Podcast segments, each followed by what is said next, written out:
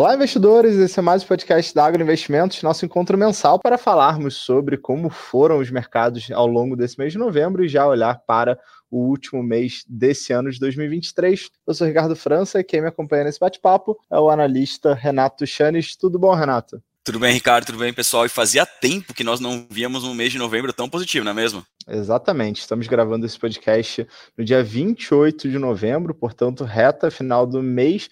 E até então, o Bovespa acumulando uma alta superior a 11%, caminhando para fechar o mês acima da região dos 126 mil pontos. Se confirmado, vai ser essa, uh, vai ser esse o maior nível desse ano de 2023. É bem verdade que esse movimento não pode ser atribuído apenas à Bolsa Brasileira, basicamente os principais mercados lá fora caminhando também para um fechamento em alta, o S&P, por exemplo, subindo mais de 8%, Nasdaq, referência das grandes empresas de tecnologia, com valorização de quase 11% nesse mesmo período, e na Europa o comportamento não é muito diferente, mercados da Alemanha subindo 8%, Bolsa de Paris também com uma alta bem expressiva para esse período. Então, dado o comportamento né, global das bolsas, diria que a gente pode atribuir esse movimento aqui no Brasil não exatamente a fatores domésticos, né, Renato? Exato, acho que essa alta aqui tem nome e sobrenome, é T-Note, né, que é a taxa de juro americana de 10 anos. A gente fez até um relatório recente sobre isso, mas aqui para efeito de simplificação, nesse ao longo do mês de novembro, a taxa de 10 anos dos Estados Unidos passou de 5% para algo mais perto de 4,5%. Isso pode parecer pouco, mas não, é muito, dado que a gente está falando da maior economia do mundo e da, da, economia mais endividada do mundo. Então, isso aqui foi uma, uma, uma mudança importante, não só no nível de taxa de juros, mas também na percepção dos investidores, né? Ao que tudo indica, os investidores começam a apostar agora não na possibilidade do juro americano continuar subindo.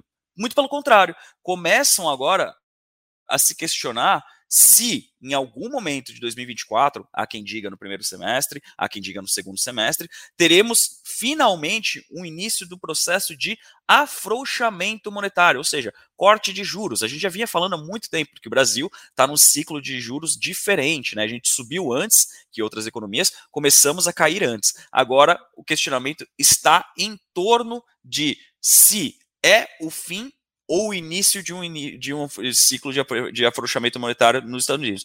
Nisso, fez com que muitos investidores passassem a procurar risco. Como o Ricardo bem disse, não foi só no Brasil, mas aqui no Brasil a gente teve uma ajudinha bem forte do estrangeiro, né, Ricardo? Exatamente, né? Quando a gente observa o comportamento do investidor estrangeiro em relação à nossa bolsa brasileira, chama atenção para o fluxo.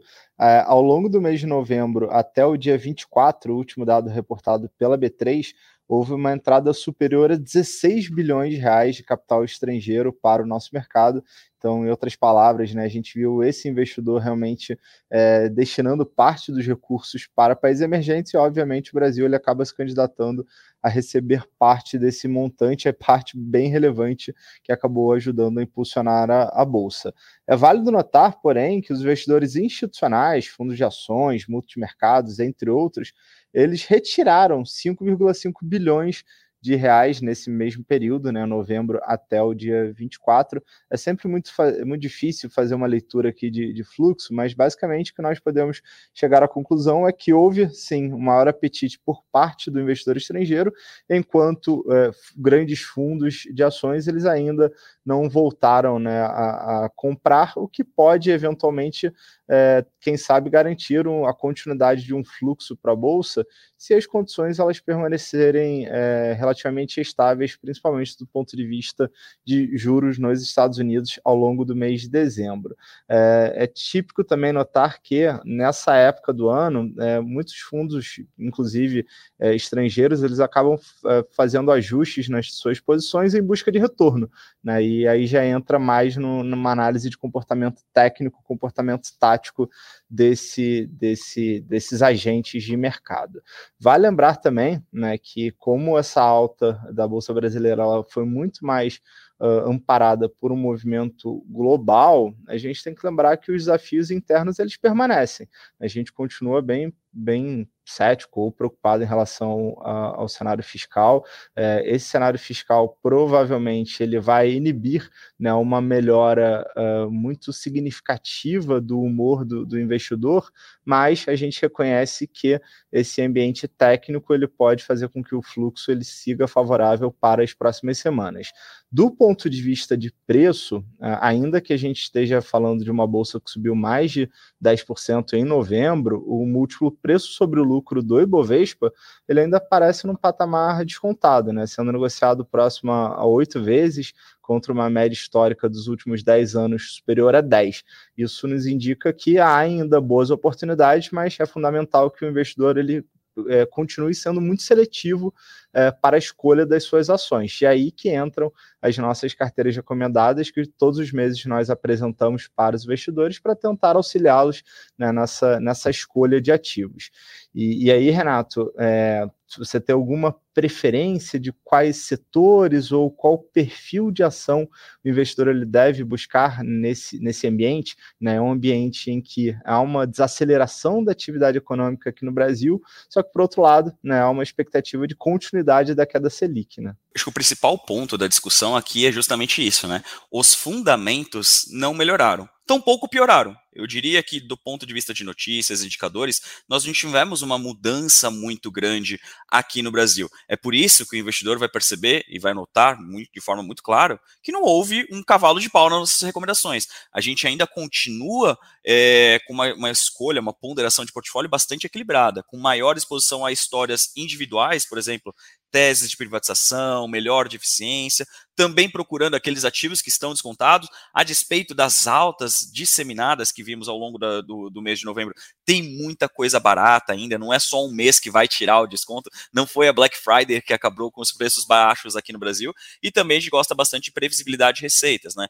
Então, concessionária, utility, por exemplo, isso aqui ajuda bastante aqui a ter uma alta previsibilidade para aqueles investidores, sejam aqueles focados em dividendos ou seja aqueles focados em crescimento mesmo. Exatamente, né? Mas a nossa sugestão principal é que o investidor leia o relatório estratégia mensal que está disponível em nosso site, na parte de conteúdos lá em Agora Insights, e aproveite também para fazer um convite, porque na quinta-feira agora já no dia 30, às 17h30, nós faremos uma live uh, ao vivo no YouTube da Ágora com o nosso economista-chefe Dalton Gardman, e aí sim a gente vai aprofundar né, a análise do cenário econômico e uh, discutir as teses as quais estamos recomendando nas nossas carteiras recomendadas, já com um olhar para o, o mês de dezembro. Fica aí o convite e vamos ficando por aqui, né, Renato? Exatamente isso. Vamos para a reta final de ano, dezembro, um mês importante, um mês que reduz bastante a liquidez, sai muita gente no mercado, mas também é um mês marcado por aqueles típicos ajustes de carteira dos fundos. Para entrar 2024 com o pé direito, acompanhe toda a nossa programação, todos os nossos relatórios, que teremos com certeza muitas novidades ao longo do próximo mês. Obrigado, pessoal, e até a próxima. Obrigado, gente. Até a próxima. Um grande abraço.